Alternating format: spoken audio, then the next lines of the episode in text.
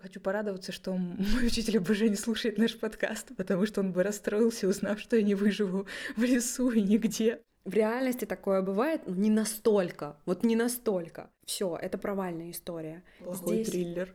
Плохой триллер, да. Протестую. Давай, протестуй активнее, Лина.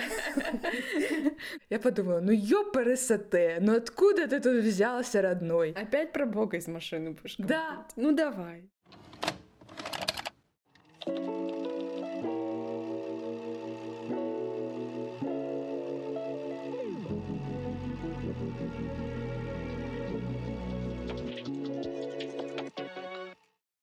привет! С вами подкаст «Ты это видела?» и я сценарист Ирина Романова. Меня зовут Элина Жукова, и я режиссер.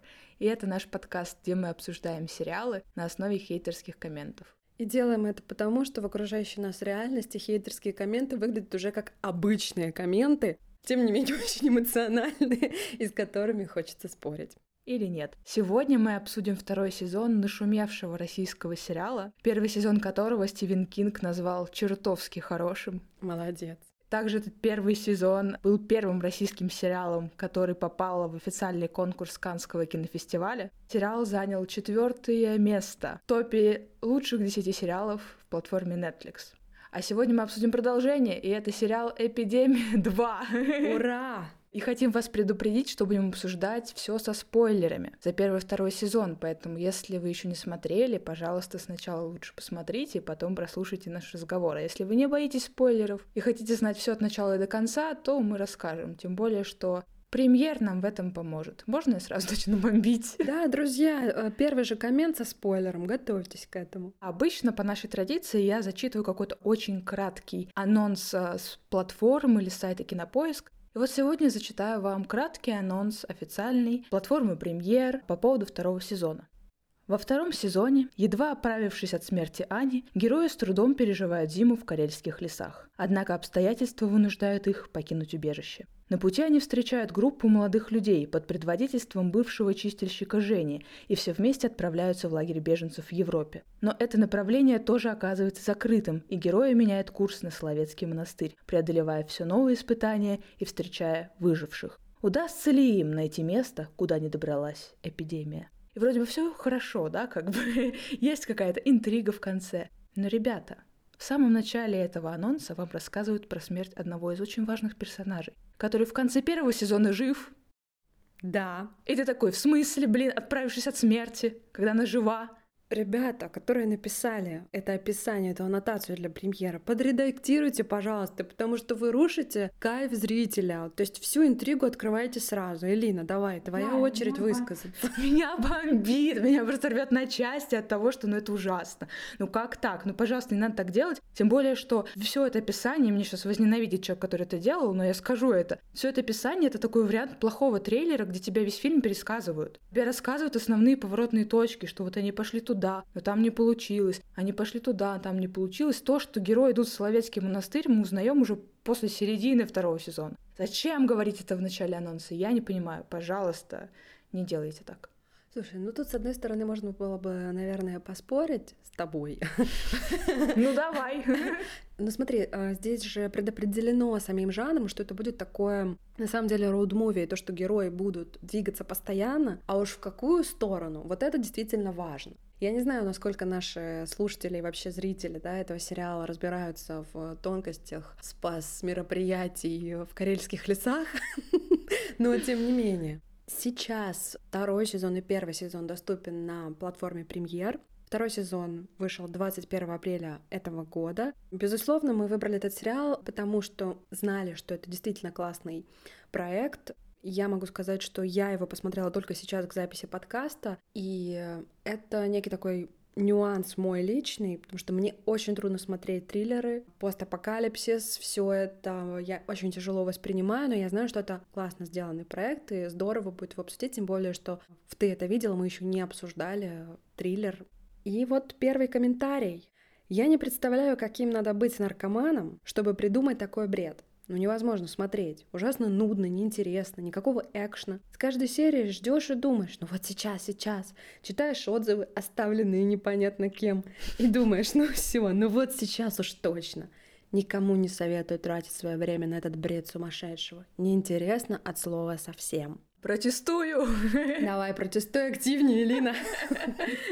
Я не согласна, что это неинтересный сериал. Во-первых, потому что уже сказала, что он э, входил во многие топы, и второй сезон тоже просмотрел очень большое количество людей. Это сериал непростой.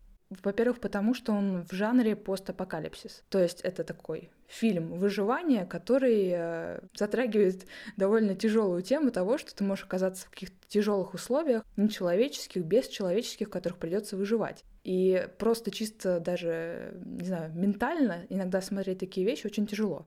Во-вторых, я с тобой абсолютно соглашусь. Я тоже подступилась к просмотру этого сериала совсем недавно. Я посмотрела подряд первый и второй сезон. И у меня есть отдельная история, такая небольшая детская травма, связанная как раз с фильмами-катастрофами. Расскажи. Потому что за мое кинообразование, скажем так, семейное отвечал мой папа. Мой папа очень любит фильмы, смотрит много разного кино, массового, артхаусного, документального, вообще всего. В детстве всегда в кинотеатры, э, взять в аренду какую-то кассету, потом появились DVD, папа составлял какую-то такую домашнюю большую коллекцию DVD фильмов, и сериалов теперь он платит за все стриминги в нашей семье. Ну, в общем, папа всегда был таким хранителем всякого разного кино. В общем, в какой-то момент на даче я была таким еще не совсем подростком, скорее ребенком. Я лазила вот в этой коллекции его DVD-дисков, потому что мне хотелось что-то вот интересное посмотреть. И нашла BBC фильм это был даже какой-то такой цикл о разных способах катастроф, в которых может погибнуть человечество. То есть там была какая-то отдельная серия про цунами, отдельная серия про эпидемию, отдельная серия там еще про что-то. И все это было снято в таком как бы, ну, псевдодокументальном формате, как будто бы частично это какая-то вырезка иностранных новостей. Так, 911, у нас тут заражение, подъезжайте, та-та-та-та. И вот я села все это смотреть, потому что ну, это же интересно, это так волнует. И меня в какой-то момент супер накрыло, потому что мой детский мозг воспринял всю эту картинку как реальную информацию что как будто я там, знаешь, щелкая пульт от телевизора, дощелкала до какой-то иностранной штуки и смотрю вот эту реальную сводку новостей. Я помню, что мне страшно, я поворачиваю голову на дачу, и я вижу елку эта елка не дает мне никакой привязки к реальности, что вот все хорошо, все нормально. Ну, условно, если бы там я увидела город, где люди идут по своим делам, светит там солнышко или льет дождик, можно было бы как-то успокоиться. Там просто вот елка в небе, которая не дает тебе ничего. И я несколько часов вот ходила от вот этого ощущения, что это все на самом деле выдумка, потому что мне было очень тяжело в это поверить. И поэтому я не смотрела в том числе во время пандемии сериал про эпидемию, от которой все очень быстро умирают, не могут выехать из страны, Сейчас, когда я, ну, в относительно безопасной для себя обстановке это посмотрела, я могу сказать, что сериал очень сильно играет на твоих чувствах и вот на этих эмоциональных качелях. Я действительно провела очень много времени в напряжении, сидя и переживая за тем, что же там будет. Я вообще не согласна, что это плохо сделанный какой-то сериал. Мне кажется, там очень много правильно расставленных акцентов. И мы можем сейчас с тобой подробнее про это поговорить и вообще рассказать, наверное, о чем сериал, с чего он начинается, самый первый сезон. Да, давай именно так и сделаем. Спасибо огромное за эту историю. Классный такой пример и классный вход в то, что происходит с этим сериалом, и классный вход вообще в тему триллера, то, как это воспринимается человеком, почему это иногда может быть реально опасно. Триллер — это история, которая постоянно погружает в состояние тревожности, эмоционального дискомфорта сильнейшего. Это его главная задача, и поэтому, если вас триллер никак не трогает, все, это провальная история. Плохой Здесь... триллер. Плохой триллер, да. Он должен постоянно держать в тонусе, в напряжении, он должен постоянно нервировать. Это его первая задача. В чем плюс триллера? В том, что вы испытываете сильные эмоции, но это контролируемый процесс. То есть вы можете в любой момент остановить просмотр, и вы держите таким образом свою возможность отойти в сторону, отключиться от этого абсолютно под контролем. То есть это такая контролируемая вами встряска. И в этом плане эпидемия и первый и второй сезон абсолютно идет в рамках этого жанра, все сработано, ты смотришь, тебя каждую минуту трясет реально, ты не согласен, ты боишься, ты не можешь смотреть. И это приключенческий триллер в чистом виде. А вообще, о чем эта история? В России наступает эпидемия, которая передается воздушно-капельным путем, вообще любым путем передается, то есть любой контакт человека с человеком. Начинается кашель кровавый, потом у человека белеют э, зрачки, и он, не зная путь выздоровления да, от этой болезни, просто погибает. За два дня в среднем. Да. И повествование строится на том, что две семьи, семья Сергея и семья Лёни, Они соседи по частному сектору, да, они э, собираются и уезжают из Москвы, понимая, что сейчас сюда придут толпы мародеров, толпы зараженных, и им нужно просто спасать свою жизнь. Это очень разные семьи. В каждой из них есть своя проблема, Одна семья, семья Сергея, более интеллигентного героя. У него есть любимая женщина Аня, она психолог. У нее есть взрослый ребенок Миша с расстройством аутического спектра. Аня и Сергей любят друг друга, но в то же время у Сергея есть бывшая жена Ира и сын от брака с Ирой Тоша. И ему нужно вывести и свою любимую женщину, ныне любимую женщину Аню, с ее сыном Мишей и свою бывшую жену со своим ребенком. Вот это первая семья. Вторая семья — это Леня, его молодая жена Марина и взрослая дочка от первого брака Полина. Леня более простой герой, такой типа гопник, человек, поднявшийся в 90-е, такой фактурный, будучи Сергеем соседями, у них такие дружеские, что ли, отношения. Не сказать, что они близкие друзья, но они готовы друг другу помогать. И вот в этой ситуации, когда на них надвигается огромнейшая катастрофа, и они не видят конца, да, какого-то, они не видят просвета, они видят только то, что им нужно убегать. Они сплочаются и уезжают в зиму, в ночь, и мы смотрим это как роуд-муви, да, какое-то такое тяжелое путешествие, где их ждут, ну, жуткие потрясения, по сути. И все эти жуткие потрясения мы переживаем вместе с ними как зрители, мы в это все эмоционально очень сильно вовлекаемся. И важно понимать, что триллер — жанр кино физиологичный. То есть во время просмотра триллера выделяются определенные гормоны. Это все подвязано на физиологию, то есть вы будете физически ощущать свои эмоции, и ваше состояние физическое, оно может меняться. Это может очень сильно вам и помочь на самом деле у триллера есть и терапевтический эффект, если вам не хватает эмоций. В то же время вы можете навредить себе просмотром триллера. И вот как раз-таки огромное количество негативных комментариев, которые лично мне попадались, были связаны с тем, что человек смотрел это не в настроении, не в то время, не в то свое состояние. И вообще, на самом деле, выход этого сериала совпал с эпидемией COVID-19. И тут все метафоры, да, заложенные в этот сериал, и весь экшен, он настолько сильно накладывался на повседневность. Понятно, что в фильме это все гипертрофировано, все это усилено, но тем не менее, этот сериал смотреть трудно. Трудно смотреть на жестокость, на боль, на смерть, а там всего этого предостаточно.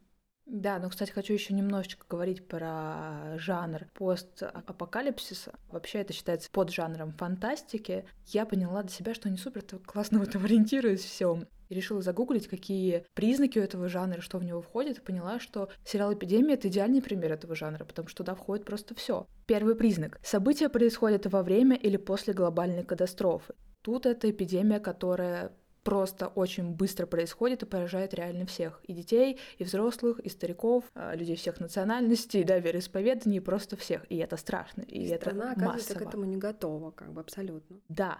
А второе, численность населения заметно уменьшается. В сериале она тоже очень сильно уменьшается в силу разных причин, да, в силу еще того, что происходят зачистки, чтобы как бы, с одной стороны, вроде как просто мы истребим больное население, но туда попадают и здоровые люди, и все это превращается в определенную жесть. Третий пункт. Социально-экономическая система разрушается или полностью разрушена.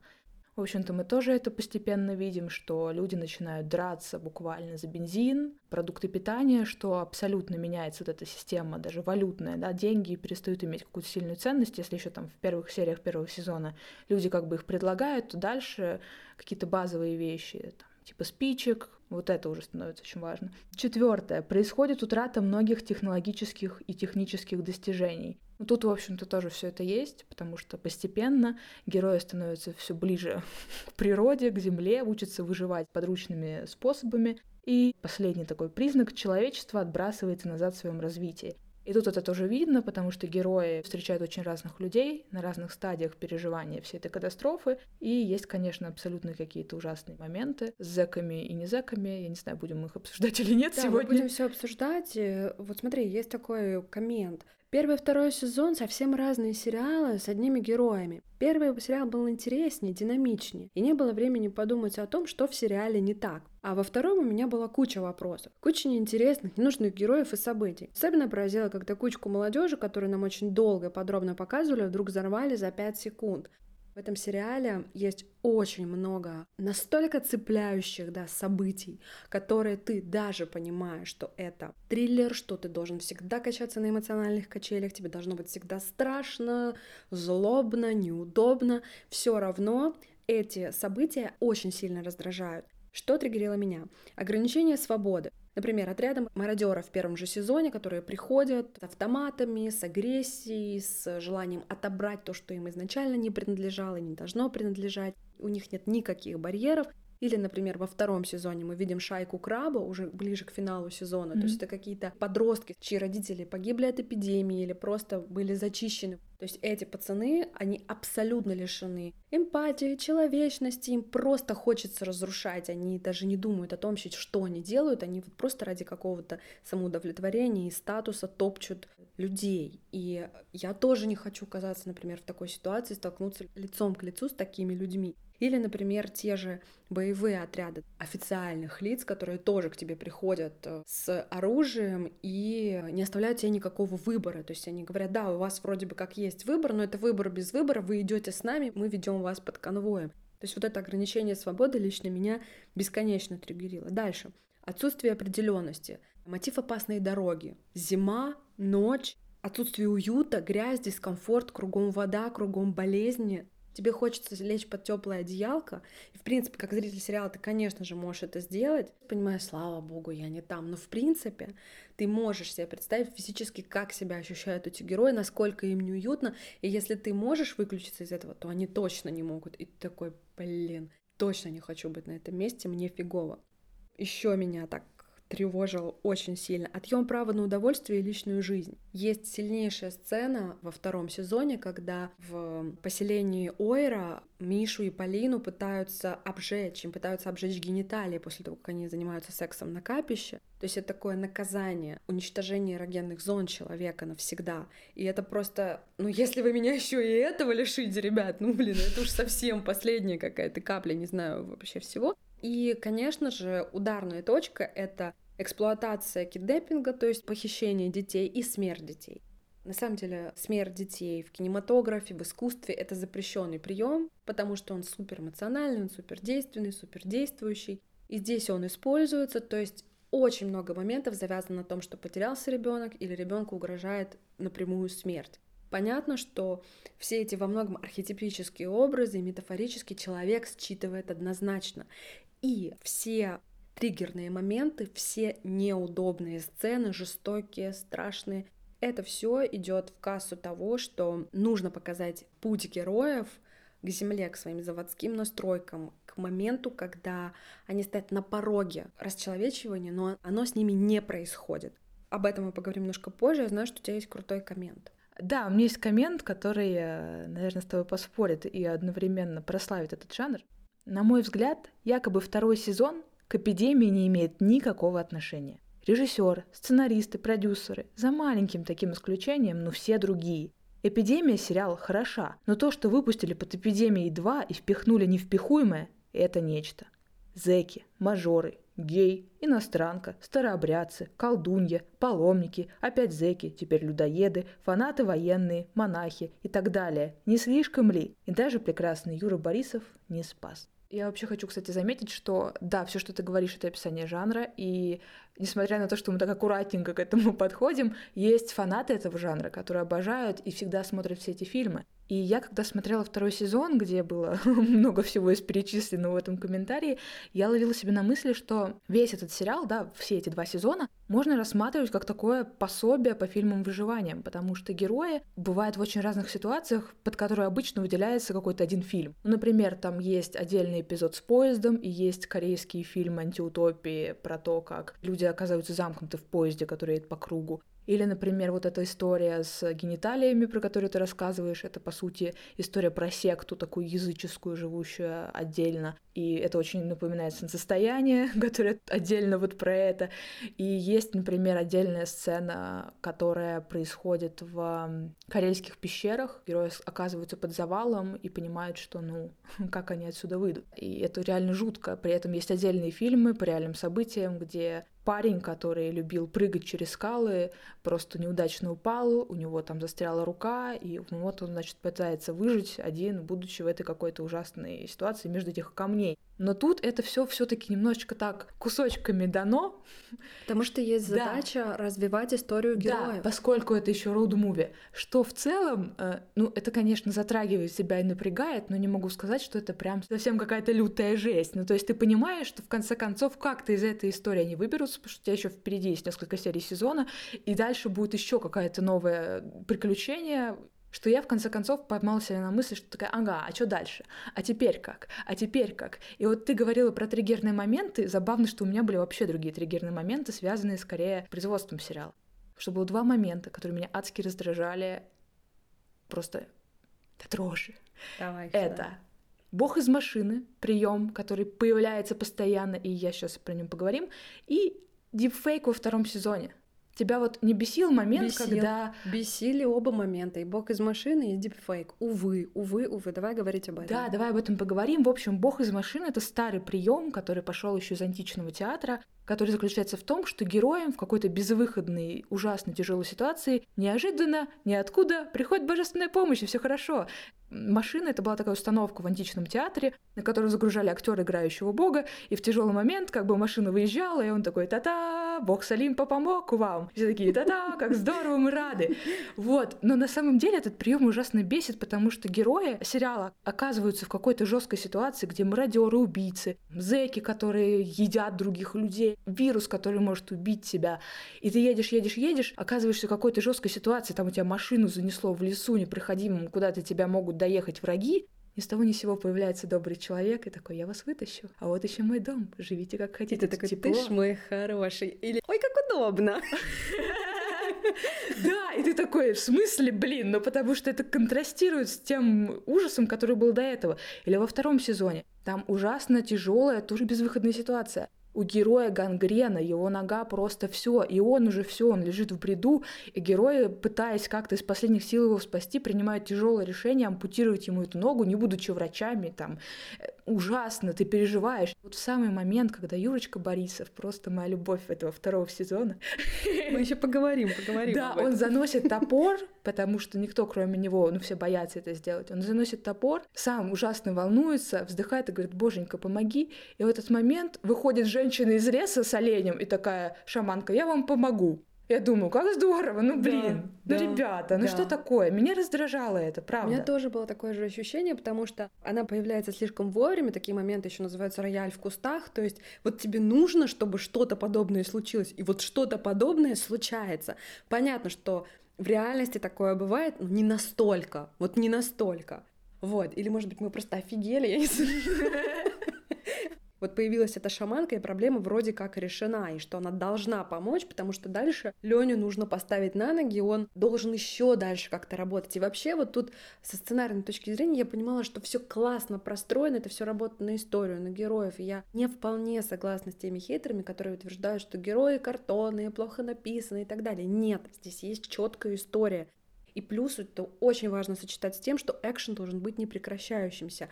Но иногда у меня было какое ощущение такое, что Ребята, сценаристы, я вами бесконечно восхищаюсь, но я понимаю, что вам нужно было дальше писать. Вот именно вот эта вот э, сценарная, авторская потребность дальше длить эту историю. И меня это вот немножечко выбивало из реальности этого сериала. Сцена с шаманкой — это одна такая яркая сцена с Богом из машины. Ну и вторая наша любимая сцена, когда герой э, Юры Борисова видит поезд и говорит, «Э, вообще-то я отучился два года в Шараге, помощника машиниста. И мы уедем отсюда, и ты такой, ух ты, вау, вот это совпадение, это матч, ребята. Вообще, на самом деле, такие моменты рассчитаны на то, чтобы дать тебе выдохнуть. И ты такой, фух, слава богу, пронесло. Камень сердца упал, но все равно это сказка, которая тебя в какой-то момент просто перестает убеждать. Вот. Но вот у меня, кстати, есть коммент в эту кассу. Не фантастика, а сказка с элементами безвкусной эротики. Второй сезон не обманул ожиданий и оказался в разы хуже первого. Появился герой весь белый и пушистый, со всех сторон положительный, рубаха парень и мечта всех девушек и геев, что и неплохо само по себе, но фильму добавилось сразу же огромную талику уже не фантастичности, а сказочности. Такое ощущение, что Иванушку взаймы взяли. Ух, слушай, ну... ну прости, я взяла себе такую Иванушку. Уж если бы брать... Слушай, кто бы себе такого Иванушку реально не взял? Ну просто это реально классный герой. Я не согласна с тем, что он со всех сторон положительный, потому что в какой-то момент он рассказывает Полине и Мише, что произошло, кем он был до. Он был наркоманом, который посадил на иглу своего младшего брата, стал свидетелем его смерти смерти от передозировки. И будучи в наркотическом трансе, он просто просмотрел то, как умирает его младший брат, и потом попытался его догнать, то есть тоже принял еще дополнительную дозу наркотиков, но его откачали, а младшего брата нет. И вот он разговаривает со своим младшим братом, и как бы понятно, что ему после вот этого пережитого стресса теперь сам черт не брат. Он, он как бы не боится смерти, ему все время не больно, вот как будто бы. И действительно, этот момент несколько роднит его, да, с какими-то супергероями, которых тоже там упоминают некоторые комментаторы, сравнивают э, Женю, героя Юра Борисова, с супергероями.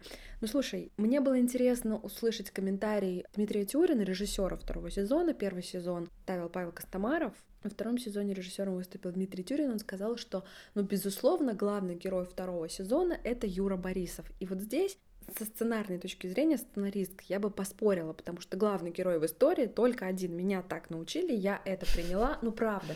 Так на самом деле легче строить историю, когда ты знаешь, кто главный герой, ради чего и ради кого все происходит. И сейчас по всем признакам для меня, по всем вопросам для меня, главный герой этой истории это все-таки Сережа, Сергей герой Кирилла Кяро. То есть все, что происходит, это все-таки потрясение его семьи. Все перипетии связаны с его семьей, а все остальные герои это все-таки второстепенные герои. Но во втором сезоне Юра Борисов настолько яркий, понятно, что, ну, можно даже сказать, да, что Иванушку взаймы взяли. Я не считаю это каким-то супер хейтом, но с драматургической точки зрения, вот он выполнил какую-то функцию и все. Но опять же, он осуществил главную мечту очень многих. Он э, столкнул простого человека с абсолютным злом, которое вынудила этого простого человека взять в руки оружие и выживать. Вот этот вот момент, когда он встречается с генералом армии, они друг на друга направляют пистолеты, как в «Матрице». Вот. Не пистолет, но а Это оружие. был забавный момент, хотя, по сути, он не забавный, но там было это смешно, потому что они резко, реально, как в боевиках такие «Ага!» Да, да, да. Почему-то это считывалось э, как что-то смешное. И вообще, на самом деле, в этом сериале очень много отсылок вообще, в принципе, на уровне героев и их исполнителей. То есть я вот, когда видела, например, Александра Робока, ассоциировала его с его же героем в сериале «Штурм» Бориса Хлебникова. Или, например, когда я смотрела на Марьяну Спивак, я видела четко ее героиню из фильма «Нелюбовь» Андрея Звягинцева. Или, например, герой Александра Яценко в этом сериале — это доктор, единственный человек из всех, кто смог своим иммунитетом победить эту болезнь и дать противоядие против этой болезни. Я четко видела в нем героя из фильма «Аритмия» Бориса Хлебникова. Ну, то есть вот вообще, в принципе, каждого героя можно было так расставить. Ну, то есть не вполне неправы хейтеры, да, или просто комментаторы, которые говорят, что это такая сборная солянка из всего, это такая вот огромная карусель, крутящаяся, вертящаяся, такая большая мясорубка, вот. Но опять же, этот сериал так устроен, это жесткий аттракцион, а иначе вы просто выключите, потому что вам будет скучно. Ну да, ну, кстати, меня не смущал каст, потому что, мне кажется, это довольно распространенная практика, когда ты видишь актера, очень хорошего в одном амплуа. Это амплуа может часто использоваться в других каких-то фильмах, сериалах. И это, не, наверное, не супер круто для актеров, когда их на одну и ту же роль постоянно ставят, но мы, в общем-то, понимаем, что это типичная вещь, исходя там даже из старых-старых голливудских фильмов. Вот, но э, мне кажется, что еще есть такой момент, да, говорят, что вот все поменялось, режиссер другой, э, продюсеры другие. Важный момент то, что первый сезон был сделан по мотивам книги Яны Вагнер, и если говорить про главного героя там, то там была главной героиней как раз Аня, одна из жен Сергея. В сериале это все переделали, а потом появился второй сезон, который вообще никак не связан с книгами. Сценаристы переписали его сами, и поменялся режиссер. И тут важный момент, который как бы хочу со своей точки зрения сказать. Есть фильм о фильме, который выложен на премьере как девятая серия. Ну, просто рекомендую посмотреть ради кусочка с Юрой Борисовым, где он рассказывает, как снимались съемки в воде. Он рассказывает очень просто и понятно для людей, которые никак не связаны с кино, и это очень здорово сделано. Если вам интересно, и вы не понимаете, то посмотрите обязательно. Вот, но в общем, там очень часто режиссер говорит такую вещь, ну, мне хотелось как бы, чтобы это был мой фильм, и я его очень понимаю, потому что, ну, все режиссеры на самом деле собственники, которые хотят снимать свое кино. И частая практика, что один сезон снимает один режиссер, второй сезон другой режиссер. Но ты же все равно, когда вот тебя дают второй сезон, ты понимаешь, что все тебя будут сравнивать с первым, и ты как бы немножко на втором плане, а хочется делать классное продолжение, ну, как бы свое и авторское тоже. Ну, я могу понять режиссера, почему он отводит такую большую роль Юрию Борисову, почему действительно весь акцент смещается на него, и ты воспринимаешь его как главного героя. Потому что так увидел режиссер, так он пытается сделать свое. И вообще, если сравнить эти два сезона, они очень разные, действительно. Ну, просто возьмите там, не знаю, последнюю серию первого сезона и последнюю серию второго сезона. Это как будто вообще два разных фильма, даже по визуальным признакам. Хочу, во-первых, сказать, что первый сезон и второй сезон, они разительно отличаются по картинке, по манере, даже по какой-то эстетике. И Дмитрий Тюрин как раз-таки в фильме о фильме говорит такую интересную концепцию, что первый сезон это был ад, второй сезон это чистилище, а третий сезон как бы будет рай. И еще он говорит классную штуку о том, что первая серия второго сезона, она более-менее решена в стилистике первого сезона, но к концу второго сезона мы переходим уже совсем к другой стилистике, и это абсолютно логично.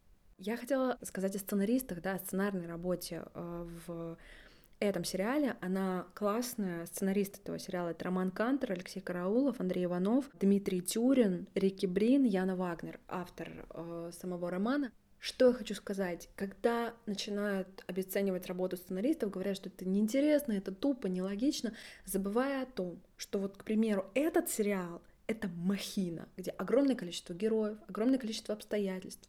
Каждого героя нужно открыть, каждого героя нужно замотивировать, каждого героя нужно провести через эту историю максимально логичным способом. Я считаю, что этот сезон сложился. Не сказать, что я переживала за героев, я, наверное, не смогла ни с одним героем по-настоящему соединиться, потому что меня очень сильно отвлекали вот эти вот триллер-моменты, да, которые меня раздражали, и мне было вообще тяжело.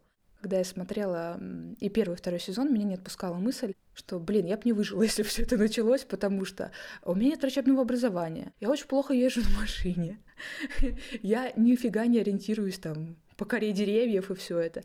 Я не умею там оказывать первую помощь, опять же. Я много чего, блин, не умею, что супер важно в отсутствии нормальной цивилизованной жизни.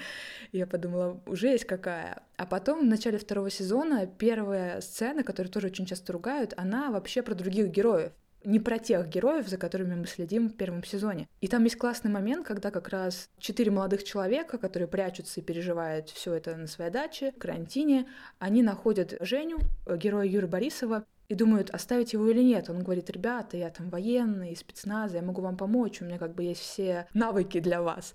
И они думают, что с ним сделать, потому что, ну, он какой-то все таки левый человек, который к ним попал, а вдруг что, непонятно. И там э, классный момент, когда один герой говорит, что нам еще делать? Ну, конечно, оставлять. Что мы тут сами сделаем? Ну, кто мы? Тату-мастер, иллюстраторка, я тут художник-фотограф. И я думаю, блин, ребят, я была в вашей шайке и так бы сидела, наверное, на даче и страдала бы. И ничего не могла бы особо предложить. Ну, в общем, я очень посмеялась на этом моменте. И вообще могу сказать, что несмотря на то, что Второй сезон ориентирован был э, более на зарубежного зрителя, потому что первый сезон с успехом, как мы уже сказали, прошел. Были моменты, которые я вот даже не знаю, остались ли они в переводе, там был просто забавный текст, ну, текстовая шуточка, что одна из героинь вот этих вот молодых людей на даче, она немка, и она полненькая, и в какой-то момент ее ловят за тем, что ночью она поджирает запасы еды, таким образом справляясь со стрессом, заедая стресс. И, значит, там идет бурное обсуждение, что же с этим делать, потому что, ну, такая ситуация, еды мало. Женя говорит, ребята, давайте успокоимся, просто составим список, пересчитаем все продукты, закроем на ключик, чтобы не было искушения. И второй герой говорит, конечно, искушение, она тут уже все искушала. Это, ну, в общем-то, довольно просто, но меня это позабавило. И я думаю, блин, а вот как вообще это перевели? Можно как-то это перевести? Я не знаю, можно ли это как-то перевести. Наверное, как-то можно. Мне очень понравился момент, когда Женя очнулся, и я не могу говорить, слушай, как мы тебе можем поверить? Типа, он говорит, ну что, может, ну давайте я Цоя спою. И вот как бы такой... И он поет песню Башатун Май, прекрасную песню Цоя из его ранних альбомов. И это как бы становится таким пруфом железным, что хороший человек — это вообще вот такой э, э, настоящий классный человек, который не обидит никого. Слушай, есть э, интересный коммент как раз-таки о пособии для выживания. А какое пособие для дураков в плане выживания? Настоящая проверка дарвинистской теории. Вместо поиска припасов и убежища обязательно нужно забрести на территорию заброшенной военной части и счесть такое место безопасным. Обустраиваясь на ночлег, необходимо выбрать самое большое и высокое помещение, ведь русские трудности не боятся. Неважно, что такое помещение, почти нереально протопить костерком, особенно если там еще и вода течет изо всех щелей. Вот для меня как раз все их мыканье довольно логичны, и выбор неблагополучных локаций как раз объясним, потому что с каждым шагом своего путешествия они теряют все больше гаджетов, все больше сближаются с природой, все больше они пользуются тем, что есть под рукой. Еще смыслово меня это больше подвигает к самой идее триллера, то есть воздействовать на первобытные страхи человека. А когда ты видишь героя, которого сама современная жизнь толкает в первобытное состояние, которое он себе вообще не выбирал, вот для меня это абсолютно ок. И еще в какой-то момент я задала себе вопрос, а почему мне в принципе интересны эти герои и чем они отличаются от всех остальных людей, которые где-то там за кадром тоже борются за жизнь. Почему? Потому что эти герои, для них цель спастись от смерти в какой-то момент становится вторичной. И первой для них, главной становится цель сохранить в себе человека, сохранить в себе человечность. Они убегают не от смерти, а от расчеловечивания. Они хотят остаться людьми. И это очень важный месседж сериала. Четкий открытый намек. Давайте будем оставаться людьми. Это очень важно. Да, я с тобой абсолютно согласна. Кстати, я хочу вот перед тем, как зачитать комментарий, который подтверждает твой тезис, хочу порадоваться, что мой учитель ОБЖ не слушает наш подкаст, потому что он бы расстроился, узнав, что я не выживу в лесу и нигде после Знаешь, его уроков. Я думаю, что твой учитель ОБЖ не единственный. Я думаю, что огромное количество учителей ОБЖ, увы, обречены на провал, потому что, ну, правда, не умеют люди выживать в, в экстремальных условиях часто. Хотя может быть, это ошибочное мнение. Учителю ОБЖ, честь вам и хвала. А, я хочу прочитать э, впервые не хейтерский коммент, ну просто мне он очень понравился. Впервые в нашем подкасте. А, такой. Классный сериал. Даже не верится, что это русский сериал, но очень понравился. Ленина самопожертвование заставило прослезиться, хоть я и 27-летний бородатый кавказец. Господи, ну, ну прекрасно, прекрасно. А еще, Элина, если мы уже переходим к концовке, то я хочу сказать, так. что не может быть провальным финал, где звучит единственно верный и прекрасный вопрос. Ира? Это действительно смешно. Нет, Алина, это не смешно, это очень важно и классно. Мы не будем спойлерить. Ты уже сделала большой Нет, спойлер. я просто намекнула на то, А я хочу поспойлерить, потому что меня вот человек, который сказал «Ира», я подумала, ну ёпрст, ну откуда ты тут взялся, родной? Опять про бога из машины будешь Да. Ну давай. Ну что такое? Ребята, спойлер. Ладно, вдруг вы все-таки не посмотрели и сейчас хотите, не буду портить вам удовольствие, но прочитаю хейтерский коммент про концовку. Сериал «Имухо» смотрибелен, если не пытаться искать глубокие смыслы. На мой взгляд, авторы не смогли придумать, как сериал завершить, и в результате концовку превратили в непонятную и бессмысленную мешанину. Вообще хочу сказать, что, блин, сериал заканчивается всегда на самом интересном месте и подчас довольно э, триггерным. Потому что первый сезон, спойлер, заканчивается на том, что герои воссоединяются, радуются, но оказывается, что в кустах их поджидают злодеи китайцы, корейцы, не знаю, какие-то азиатские чуваки в супер белых стерильных каких-то противогазах. И сзади загорается дом, где сидят остальные герои. И все в панике бегут туда, конец сезона. Слушай, ну другого пути нет. Если есть заявка и планы на новый сезон, то нужно заканчивать открытым финалом. Да, нужно, нужно понимать, нужно. что что горит, и я переживаю, я переживаю, так я нервничаю. должно быть. И оказывается, что не зря, потому что, блин, во втором сезоне кто-то там, блин, сгорел. Нормально. Вся команда сериала, поздравляем, у вас все получилось! Я очень рада была, что я смотрела этот сезон подряд, потому что меня не было такого подвисшего состояния. Что там дальше, а что там дальше? Ой, еще два года ждать, пока Не нужно было ждать два года, да. Думала я, а сейчас вот третий сезон также жду, нормально? Ну, слушай, я тоже жду третий сезон. Что ты думаешь, кто, как, про что будет третий сезон? Я боюсь уже что-то представлять про третий сезон, но я ожидаю, что еще половина героев помрет. Я не верю, что там будет прям рай и счастье. Я, конечно, буду очень рада, но я уже не верю в это, если честно. По логике вещей, да, все эпидемии однажды заканчиваются. И даже, по-моему, Павел, герой Александра Яценко, он говорит об этом, что выжившие остаются, и эпидемии оказываются преодоленными. Но просто уже мир другой, мир другой опыт. И я понимаю, что рано или поздно это действительно все заканчивается. И мне интересно, да, к какой точке придет Сергей, к какой точке придет Ирина, его бывшая жена. По сути, сейчас это все идет в сторону воссоединения семьи на фоне трагедии, которая у них происходит в финале второго сезона, и на фоне того, что образуется новый любовный треугольник. Ох уж эти любовные треугольники. Кстати, Кстати мы обсудили конечно. великолепную сцену спойлерную, Давай. блин. В общем, я смотрела, честно говоря, не на премьере, это все на абсолютно другом сайте. И там были комментарии внизу. И в какой-то момент я по привычке, видимо, такая, как будто уже посмотрела, начала их листать и читать. И хватануло спойлеров просто. Во-первых, там был первый спойлер, как Ленчика жалко. Я такая, так, все, Ленчика убьют. И я, начиная с первого сезона, все ждала, когда. И, испортила себе этим э, половину восприятия. Вот, но второй сезон был, зачем этот секс втроем в поезде? Я такая, так, втроем в поезде, кто же это может быть? Я ждала эту сцену сначала в первом сезоне и думала на одних героев. Потом Аня умерла, я перестала думать на этих героев. Где-то ближе уже к этой сцене я поняла, кто это будет. Но, честно говоря, у меня это все странное ощущение оставило. Это же не секс. Это просто поцелуй втроем. Но это очень эротичная сцена и очень провокационная, потому что, ну, все-таки поцелуй втроем.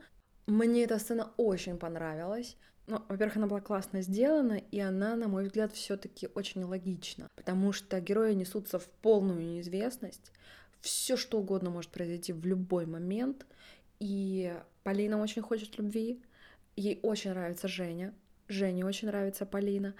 И Полина очень любит Мишу, своего мужа, а он очень любит ее. И когда она говорит «поцелуйте меня», я такая так, приехали, подумала я. И такая, что будет дальше? И они как бы переглядываются, Миша и Женя, поднимаются и начинают целоваться. И можно поверить в то, что Миша соглашается на то, чтобы целовать жену, несмотря на то, что он сильно ревновал, потому что он иногда как робот может выполнять какие-то задачи. То есть вот он э, из-за своего расстройства, сейчас я договорю и тут... Я просто корчу нос, потому что я против. Окей. Он воспринимает это как поставленную перед ним задачу в этот момент, и что интересно, он этому не сопротивляется, потому что, видимо, для него это органично, потому что, опять же, из-за своего, из-за своей особенности он какие-то вещи не принимает никогда, а эту вещь он принимает. Ну а для Жени ну, он влюблен в Полину, он не может э, не повиноваться ей, тем более в такой момент. И это интересный момент, который меня, кстати, отнес к фильму Никиты Михалкова «Раба любви», когда Ольга уезжала на трамвае, а за ней неслась конница. Понятно, что они ее догонят и уничтожат. И здесь тоже за поездом, несущимся в никуда, да, по сути. А на самом деле мы ждем, что он мчится в светлое будущее, в какое-то спасение. Этот поезд тоже догоняет конница, и вот этот вот эротический момент, да, поцелуя, очень красивым между этими тремя героями, сочетается с тотальной опасностью, когда ты понимаешь, что вот на пике удовольствия все таки опять, опять нет счастья, опять за твоей жизнью кто-то идет, опять у тебя отбирают удовольствие. Ну, блин. Я не знаю, для меня было странным именно вот эта реакция Миши. Ну, в целом, не знаю, не могу до конца с ней согласиться. Почему-то у меня вот это все не совсем легло. Очень рада, что это все-таки не секс и поцелуй, потому что секс, мне кажется, too much был бы. Ну, слушай, есть огромное количество комментов о том, что зачем, зачем вам эти эротические сцены, зачем вам это все так пошло. А вот кроме поцелуя втроем в кабине машиниста, есть еще очень классная сцена, когда Ирина приходит э, к алтарю рядом с домом шаманки, снимает с себя одежду, и уже видно, что у нее такой беременный животик, и она собирается просить Бога э, избавить ее от этого ребенка.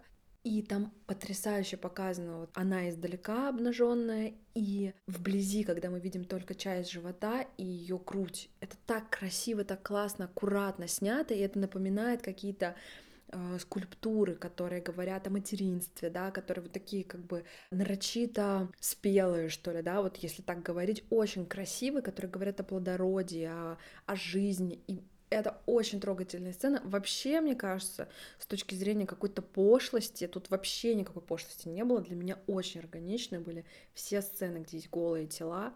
Я, я это принимала абсолютно. Но я хочу еще сказать, что во втором сезоне гораздо меньше сексуальных сцен, э, чем в первом. Я знаю, что и первый хейтили за то, что слишком много секса. И там к некоторым сценам у меня действительно были вопросы, потому что было очень много прям отчаянного секса, из какого-то отчаяния и отчаянного желания жить и чувствовать себя живым. Вот. Нет, реально сериал мне очень понравился, и давай обсудим, кому же, кому же его порекомендовать.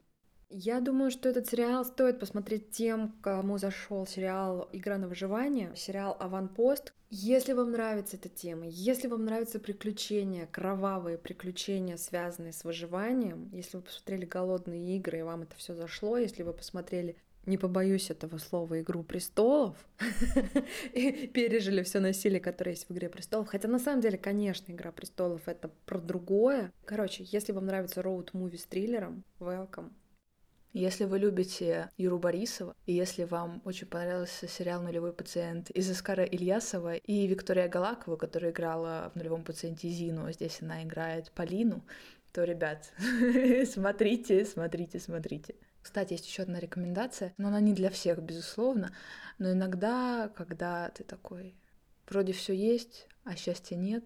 Посмотреть сериал, когда герои выживают вообще без всего, это тебя немножечко возвращает к твоей прекрасной жизни, когда ты понимаешь, что ты все-таки лежишь под одеялком с чайком и, и немножко успокаиваешься. Поэтому да, да, согласна, но да, и еще больше согласна, что это вообще не для всех. Триллеры это вообще не для всех, не для всех жизненных ситуаций. Нужно очень осторожно себя таким э, киноконтентом и сериальным контентом себя вести, потому что иногда этого может быть too much, это может сильно впечатлить, это может загнать в депрессию, это, ну, в общем, осторожно с этим надо, так что да. Согласна, но, кстати, если говорить о том, чему научил сериал, я поймала себя на мысли, что второй сезон можно использовать как классное пособие по тому, как поддерживать людей а именно посмотреть на поведение героя Жени в исполнении Юрочки Борисова, потому что он прекрасно всех поддерживает, он обнимает в нужный момент, он находит нужный подход. Там есть сцена абсолютно, я сидела просто в немении, когда герои понимают, что выбраться из вот этого заваленной пещеры они могут только нырнув и переплыв через груду камня огромную. И рядом есть дети, которые не умеют плавать, и есть Миша, который тоже не умеет плавать и боится ужасно и как э, герой уговаривает, и э, как он объясняет детям, как все это нужно сделать, это просто идеально. То есть я бы не знаю, как я себя вела, там тоже от нервов и страха, но явно не так, как круто и четко, как он. Слушай, чему меня научил этот сериал? Этот сериал стал для меня поводом поисследовать э, мою даже где-то фобию, наверное, связанную с просмотром триллеров и хорроров. Я не люблю фильмы ужасов и не люблю триллеры, потому что мне хватает тревожности в реальной жизни. И когда я смотрю, да, или пробую смотреть э, подобные проекты, я очень сильно злюсь и выключаю. Хотя интересно смотреть это драматургически, да, то есть вот какую-то часть я себя лишаю очень многого, и здесь я попыталась благодаря этому сериалу поисследовать, а что бы я могла сделать, почему это вызывает такие эмоции, я почитала разные статьи относительно того, какие реакции запускаются в твоем организме на физиологическом уровне. Для себя попыталась выработать какую-то золотую середину, потому что я понимаю, что я как ребенок верю в то, что происходит. Хотя это кино, это сделано, это все, ну, по большому счету, все неправда, это вымышленный мир, и все равно меня вот это цепляет. И, в общем, эпидемия помогла мне отчасти немножко выработать для себя тактику того, как мне вот смотреть такие сериалы, потому что, ну, реально, не хочется себя лишать зрительского удовольствия и какого-то интересного опыта, потому что, к стыду своему, я, например, не могу посмотреть «Изгоняющего дьявола», потому что я боюсь. Я боюсь. Я, кстати, не смотрела «Изгоняющего дьявола». Дай пять. Да, да. Я тебе даю пять, ну, потому что просто, ну, ну, страшно. Очень страшно. Мы не знаем, что это такое. Вот если бы мы знали, что это такое. И это очень сильно нас расстраивает. Но у нас есть повод, на самом деле, встретиться в новом сезоне. Не знаю, для фильма или «Изгоняющий дьявола», но, друзья, мы очень благодарим вас за то, что вы присоединяетесь к нам, что вы слушайте наши выпуски, что вы подписываетесь на нас Яндекс Музыке, поставив сердечко, и мы, кстати, призываем вас к тому, чтобы подписываться. Если вы вдруг слышите нас впервые, пожалуйста, поставьте нам сердечко, это будет означать, что вы нас подписались, вы нас очень-очень этим порадуете, и мы надеемся, что вас порадуют наши выпуски, которые ниже, чем выпуск про сериал «Эпидемия». Ставьте нам звездочки в Apple подкастах, Вообще мы доступны на разных-разных платформах. Заходите в наш телеграм-канал, там все ссылки будут доступны.